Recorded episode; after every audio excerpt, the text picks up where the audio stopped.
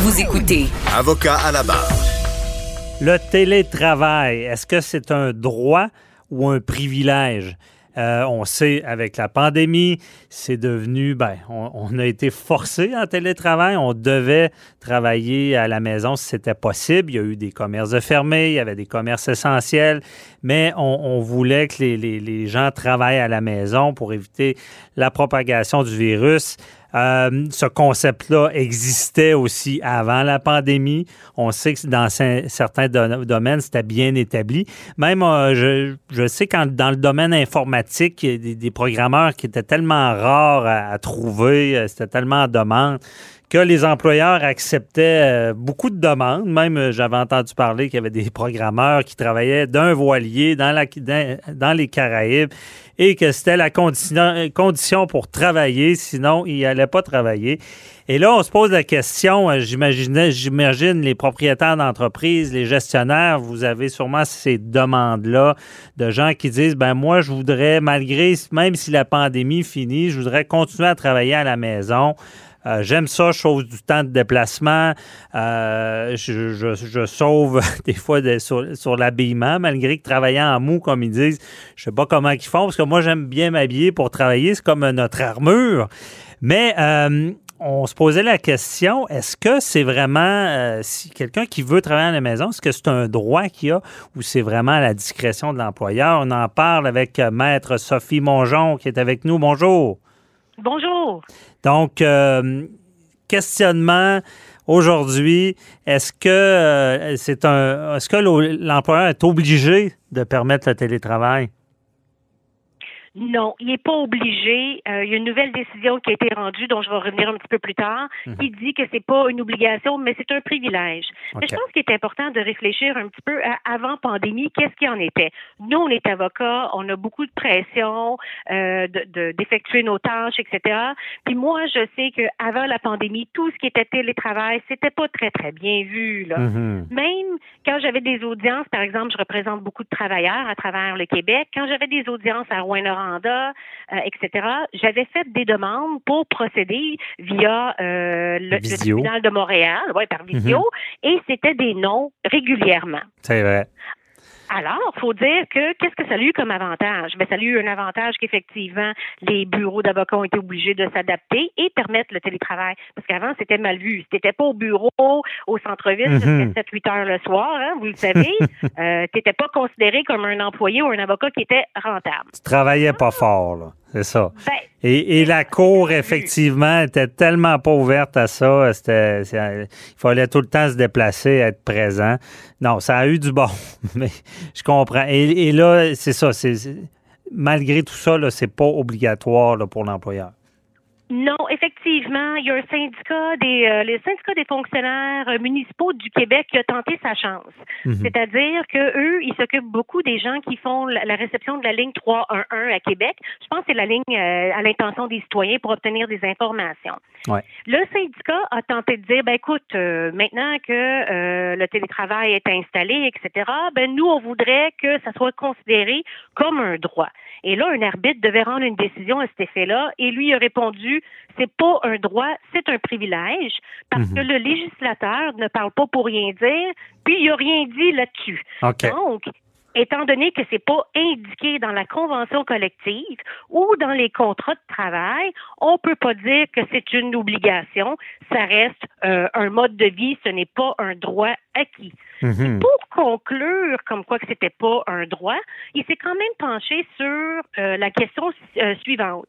Est-ce que les personnes qui travaillent dans ce domaine-là peuvent faire un travail efficace de la maison?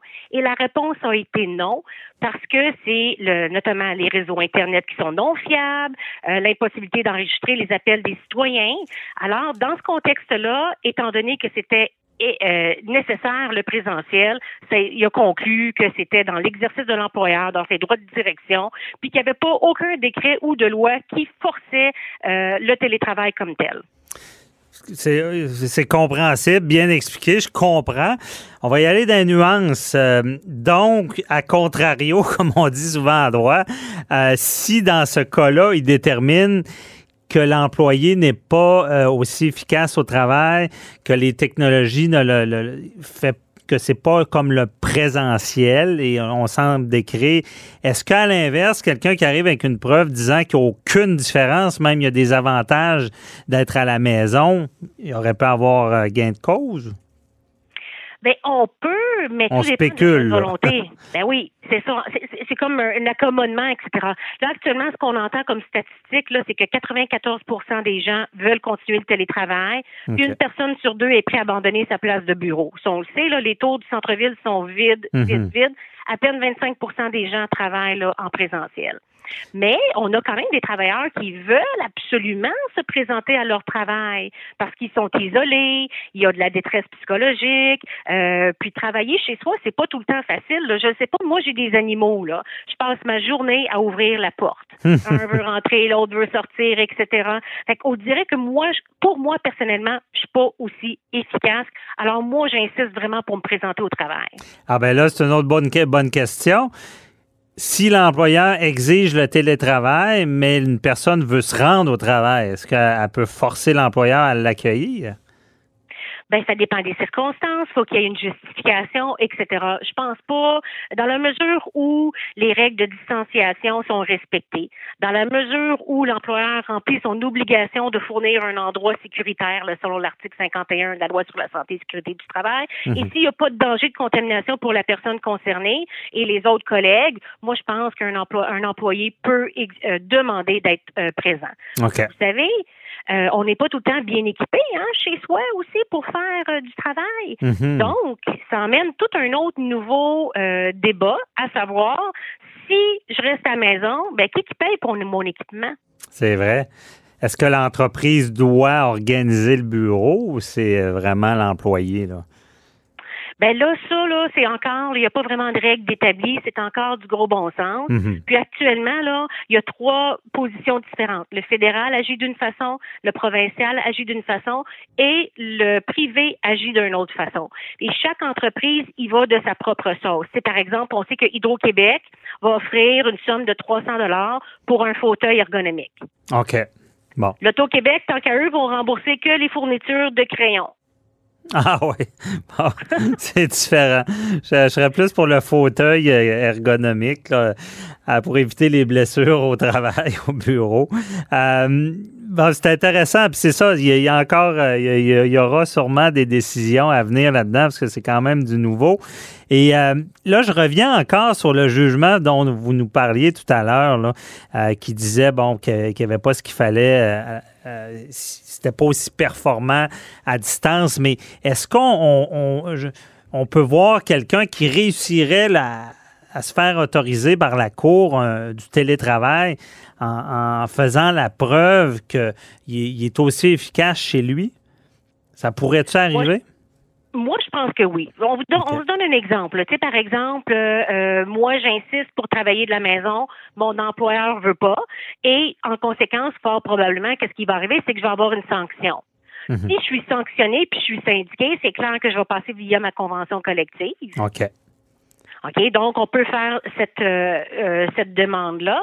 Puis sinon, on peut faire euh, une, plainte au, nom du travail comme tel et démontrer qu'on est aussi efficace. Mais ça peut pas être juste, par exemple, euh, ça me tente pas, je suis contente de pas avoir du trafic, puis en même temps, ben je peux travailler en mou là. Mm-hmm. Si l'employeur le demande, faut qu'il y ait une vraie crainte là, pour sa santé et sécurité. Là. Ça peut pas juste être un ah ça me tente pas ou quoi que ce soit. Ça peut pas être un caprice là, ouais. Ben non, faut démontrer qu'on a une peur réelle d'être contaminé, euh, puis que c'est que, c'est réel. Donc après pandémie, ça marcherait pas trop. S'il faut se présenter, il faut se présenter.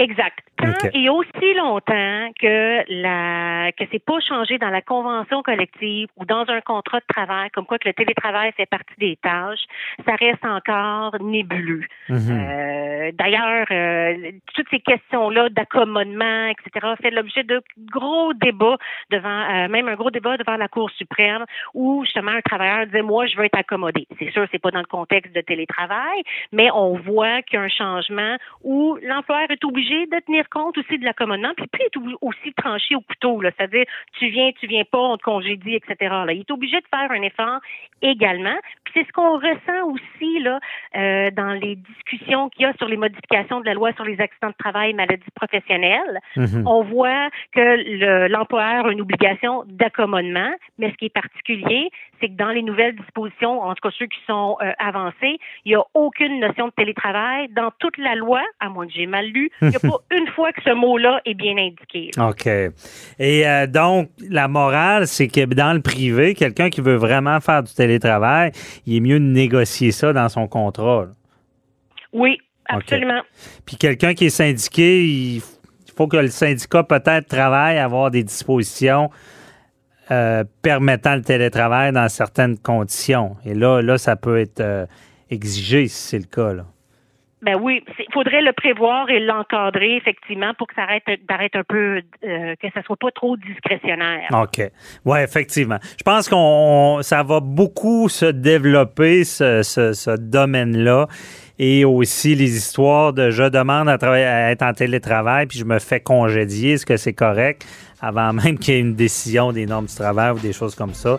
Euh, il y aura effectivement beaucoup de débats parce qu'on sait que ça, comme on dit en bon québécois, ça a pogné le télétravail et il y aura certainement des décisions qui vont éclairer à savoir c'est quoi les règles exactes. Mais déjà, merci Maître Mongeon, ça nous donne un aperçu